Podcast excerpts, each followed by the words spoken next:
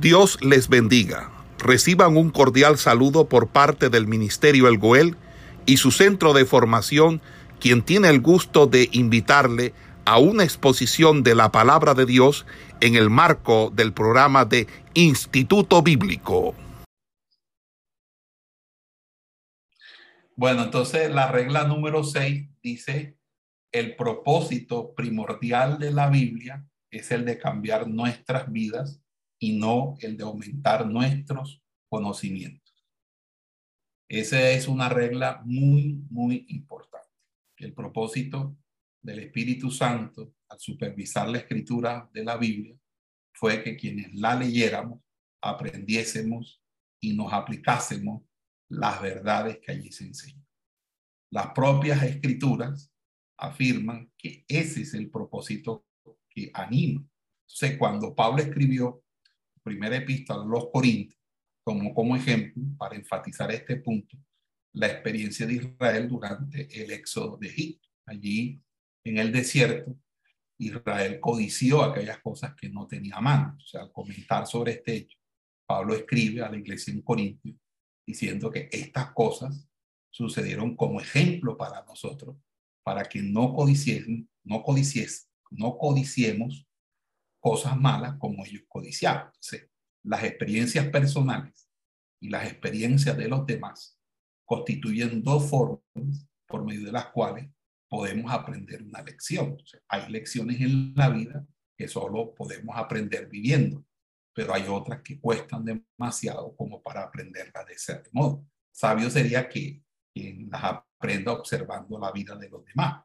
Pero Israel, en este caso, en el contexto del éxodo, le costó 40 años mal gastados de vagar por el desierto. Y Pablo por eso le dice a los corintios que Dios hizo que se registrara este hecho para que no cometiéramos nosotros los mismos trágicos errores. Entonces, de esa, de esa manera el Señor nos va mostrando en las páginas de la Biblia los fracasos, los defectos, pero también los puntos fuertes de su pueblo y también de los personajes de la Biblia.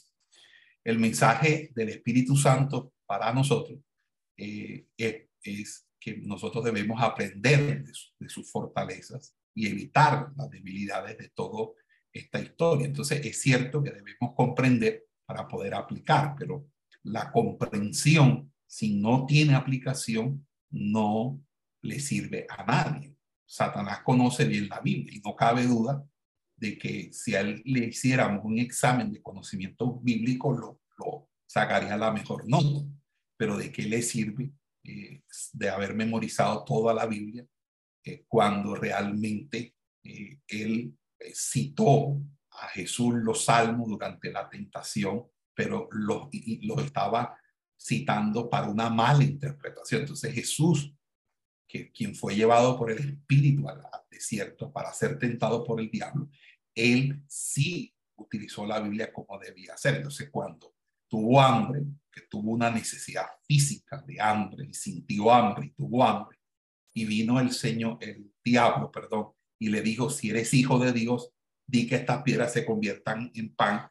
Él respondió, escrito está, no solo de pan vivirá el hombre, sino de toda palabra que sale de la boca de Dios.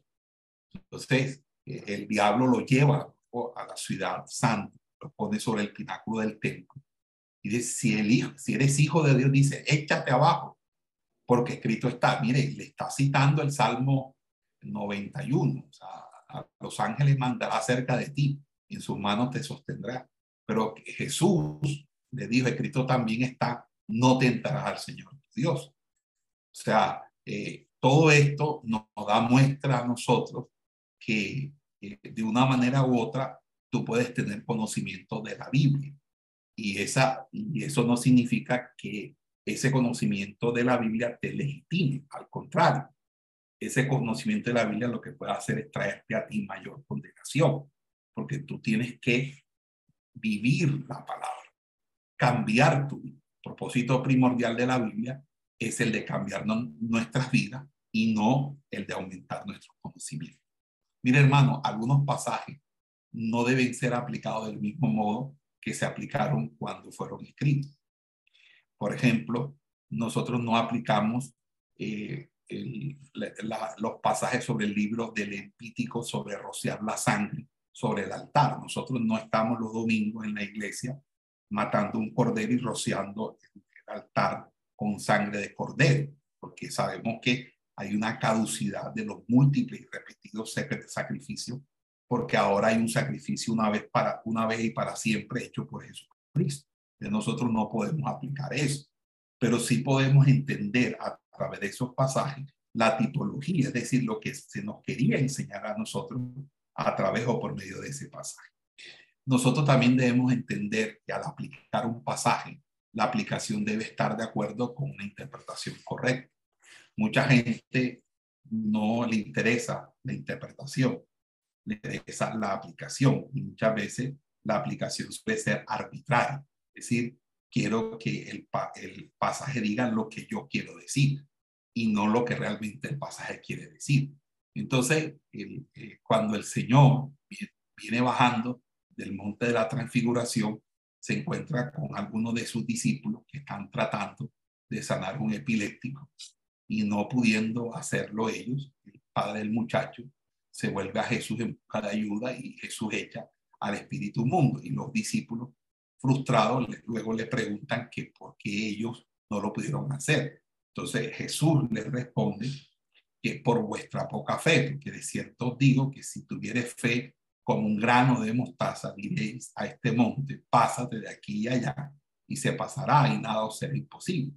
Entonces, si estuvieras preocupado por un ser amado que sufre de una enfermedad incurable, quizás al leer este pasaje y quererlo aplicar, razonaría que solamente es tu falta de fe la que impide que lo salves y tratas de que se sane, pero la persona muere luego de la evolución de la enfermedad y eso te trae culpa y piensas eh, y piensas que el pecado en mi vida fue lo que me hizo incapaz de sanar. Sin embargo, es probable que tu problema no, has, no haya sido la falta de fe y el pecado. Es que sencillamente interpretaste mal el pasaje.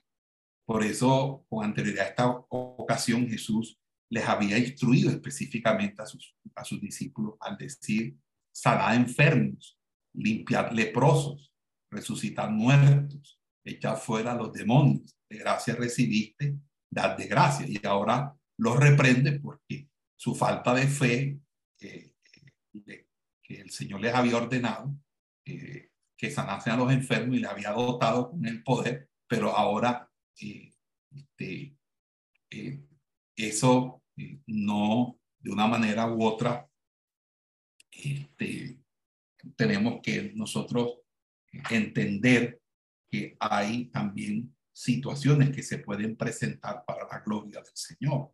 Entonces, todo tiene que ver con la voluntad del Señor. Hay personas que Dios puede sanar. Dios puede sanar. Hay personas que Dios va a sanar y hay personas que Dios no va a sanar.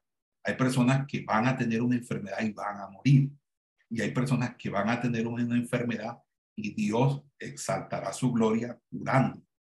Eso es voluntad de Dios, ese es el propósito de Dios.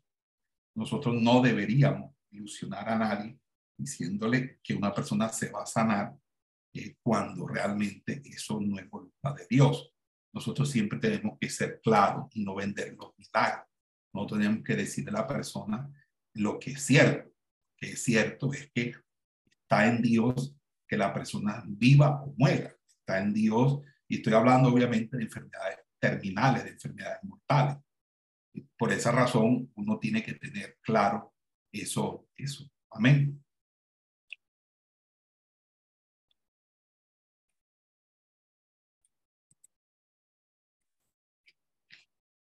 Por eso es importante que nosotros tengamos un conocimiento de la palabra del Señor, porque el propósito primordial, repito, de la Biblia es el de cambiar nuestra vida y no el de aumentar nuestros conocimientos. Regla número siete. Cada cristiano tiene el derecho y la responsabilidad de investigar e interpretar la palabra de Dios por sí mismo. Este principio fue uno de los principios que ayudó mucho a la reforma protestante del siglo XVI. la gente por centenares de años había dependido de la iglesia para que estudiara interpretara las escrituras en su lugar. No había tradiciones o traducciones, perdón, en la Biblia eh, en el idioma del pueblo. Entonces, cuando surgían intentos de producir traducciones eh, a los idiomas vernáculos, a los idiomas del pueblo, la Iglesia Católica eh, reprimía y suprimía y censuraba esas traducciones. Entonces, hoy en día tenemos muchas traducciones disponibles. También tenemos paráfrasis, lenguaje actual, etc. Sin embargo, nuestra generación eh, está produciendo analfabetos bíblicos, es decir, personas que no tienen el más mínimo conocimiento de las escrituras. Y queda eh, de una manera u otra también la situación de que hay muchos teólogos y eruditos, sobre todo en las redes sociales, que tratan de socavar grandes verdades de la Biblia. Es como si en estos momentos estuviéramos volviendo al oscurantismo de los tiempos anteriores a la reforma. Entonces, la presencia del Espíritu Santo en tu vida, la capacidad que tiene el idioma para comunicar, en este caso el español, para comunicar la verdad, se conjugan para darte todo lo que necesitas para estudiar e interpretar la Biblia por ti. Entonces, en, en su ministerio, nuestro Señor Jesús reprendió a los judíos de su tiempo por su incapacidad de comprender quién era él y atribuyó su fracaso directamente a su ignorancia de las escrituras.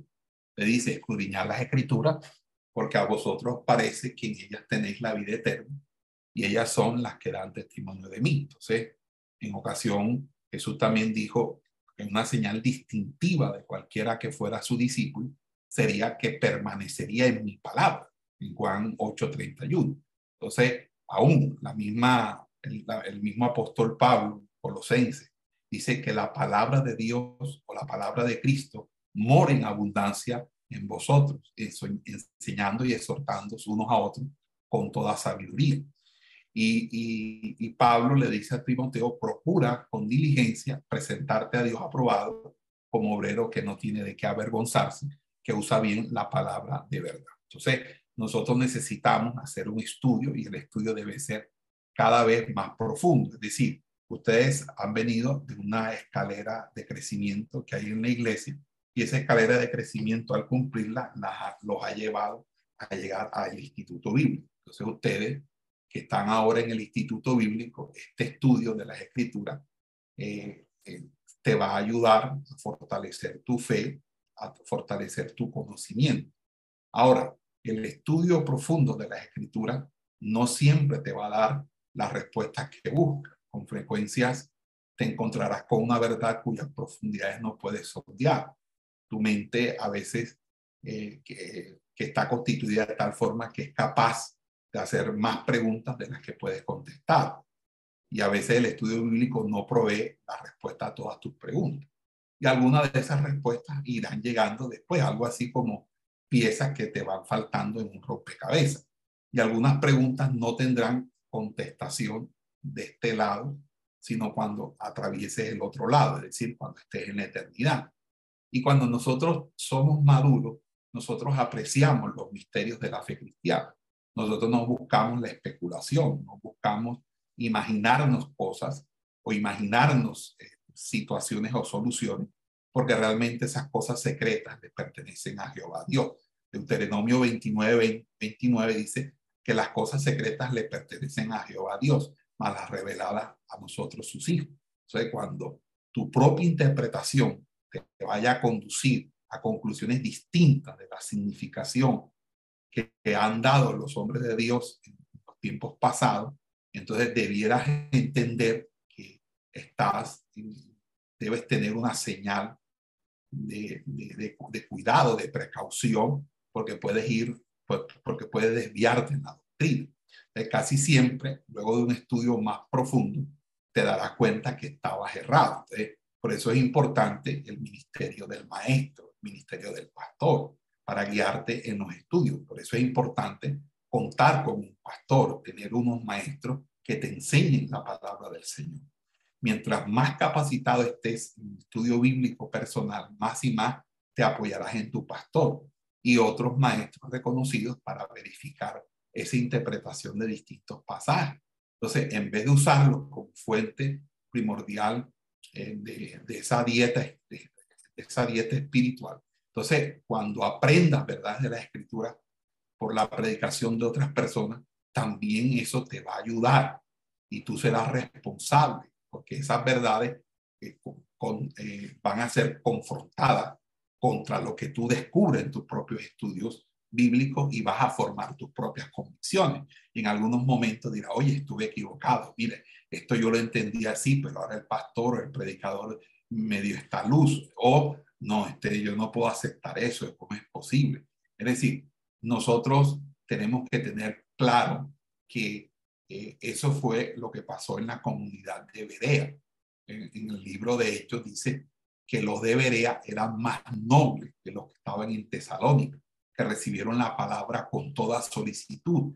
Y dice, escudriñando cada día las escrituras para ver si estas cosas eran así. Entonces, los de Berea recibieron la enseñanza de Pablo con mentes abiertas y mucha atención, pero no se quedaron allí, sino que según Pablo predicaba, ellos iban a la escritura diariamente para ver si todo lo que decía Pablo estaba conforme a lo que enseñaba la, el Antiguo Testamento. Entonces, fíjese que en ese sentido, qué importante que cada uno de ustedes asuma el derecho y la, y la responsabilidad de investigar e interpretar la palabra por sí mismo. Amén.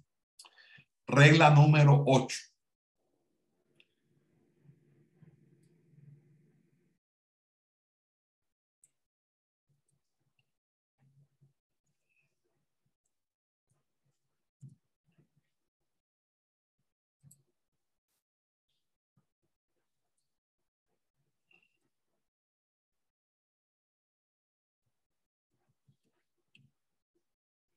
La historia eclesiástica tiene importancia, pero no absoluta, en la interpretación de las escrituras. Eh, fíjese que nosotros hemos dicho siempre que la tradición rivaliza con la autoridad de las escrituras. Eh, la autoridad de la razón eh, y de la tradición eh, rivalizan con la autoridad de las escrituras. Las tres son importantes, porque debe haber una, una autoridad de la razón, debe haber una autoridad en cierta manera de la tradición, pero no hay nada por encima de la autoridad de las escrituras. O sea que si, la si algo de la tradición está contra las escrituras, nosotros tenemos que rechazarla. Lo mismo la razón cuando se produce un desacuerdo entre la razón, la tradición y la escritura, la escritura tiene que convertirse en el tribunal último de apelación, en la Corte Suprema de Justicia. Entonces, la razón y la tradición tienen un lugar apropiado y tienen que verse de esa misma manera. Entonces, eh, nosotros eh, tenemos que también tener claro que muchas de las doctrinas que nosotros hoy tenemos, hoy en día, no fueron doctrinas que surgieron de la noche a la mañana, sino que hay detrás de esa doctrina unas historias. Entonces, esas historias son las historias que nosotros de una manera u otra tenemos que, eh, por así decirlo, enseñar. Entonces, estamos nosotros eh, endeudados con la historia de la iglesia por haber aclarado y definido temas como la doctrina, por ejemplo, de la deidad de Cristo Jesús, la doctrina de la Trinidad. Fíjese que una de, las, de esas doctrinas, que es la deidad de Cristo, eh, eh, eh, es una doctrina que es bíblica, porque cuando usted lee el Evangelio de Juan, en el Evangelio de Juan dice, en el principio era el verbo, y el verbo era con Dios, y el verbo era Dios pero también dice ya que el verbo fue hecho carne y habitó entre nosotros. Entonces, la interpretación correcta de este pasaje y otros relacionados fue fruto toda una historia de la iglesia, una historia de esa doctrina en la iglesia. Y obviamente tenemos que tener en cuenta eso. Pero ojo, la iglesia nunca nunca ha de determinar lo que enseña la Biblia, sino es la Biblia la que determina lo que enseña la iglesia. El catolicismo ha dicho que ella es la que establece qué debe enseñar en la Biblia o qué no debe enseñar la Biblia. Y las interpretaciones de la iglesia solo tienen autoridad si armonizan con las enseñanzas de la Biblia. La historia no lleva el propósito de ser definitoria en la interpretación de la escritura, sino al contrario. Entonces, en la Edad Media, por ejemplo, empezó a enseñarse sobre el celibato del clero, o sea que los sacerdotes no debían contraer matrimonio. Posteriormente se saltó a María a una posición de igualdad con Dios. Y todo esto lo hizo, la tradición de la iglesia, pero no están en la escritura. Por esa razón tenemos que tener cuidado porque la historia de la eclesiástica puede que tenga importancia, pero no absoluta en cuanto a la interpretación de la Biblia. Nosotros no podemos guiarnos simplemente por un asunto de tradición, sino es un asunto de revelación en la escritura. Amén. ¿Hasta ahí han entendido alguna pregunta? Vamos a hacer una pausa.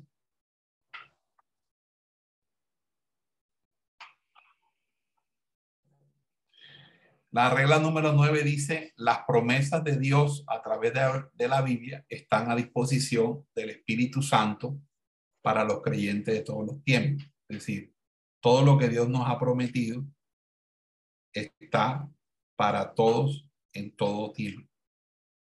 O sea, por esa razón, las promesas de Dios que descubrimos en la Biblia son medios para la revelación de la voluntad de Dios a los hombres.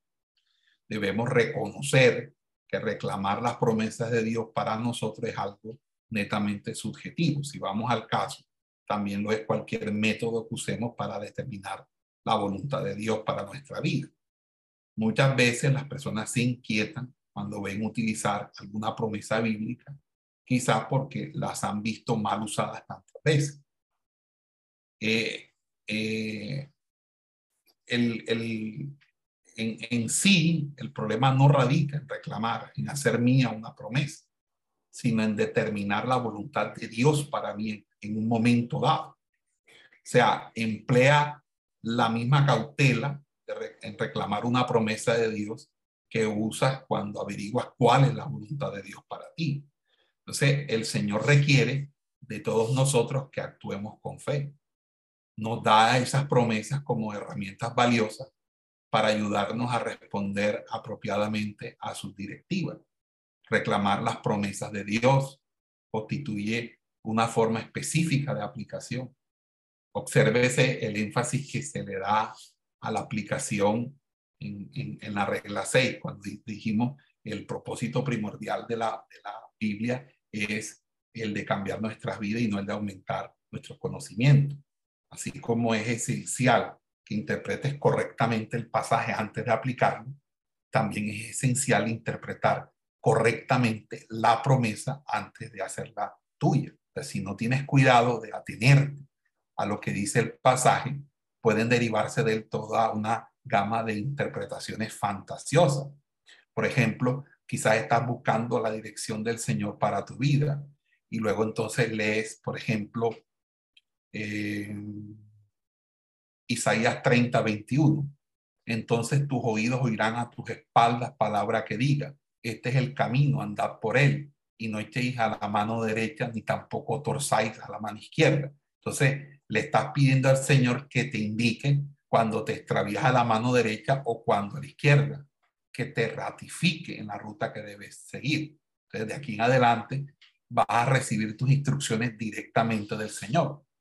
Y pues, eh, entonces, pero cuando nosotros estudiamos el contexto de Isaías 30, 21, nos damos cuenta de que la palabra escuchada a tus espaldas es la de tus maestros. O sea, la palabra de Dios canalizada a través de los que te han enseñado a ti la palabra. Entonces, el no interpretar correctamente este versículo, que usted lo interpreta cuando lee el versículo anterior, el versículo 20, te puede llevar a malentender cómo Dios te desea guiar. Entonces, es, en, en cierta manera, es permisible apropiarse de una promesa fuera de su contexto histórico en tanto sea fiel a lo que dice y significa el pasaje. Por ejemplo, en Éxodo 14, 14 dice, Jehová peleará por vosotros y vosotros estaréis tranquilos. Esa es una oración válida en cualquier momento.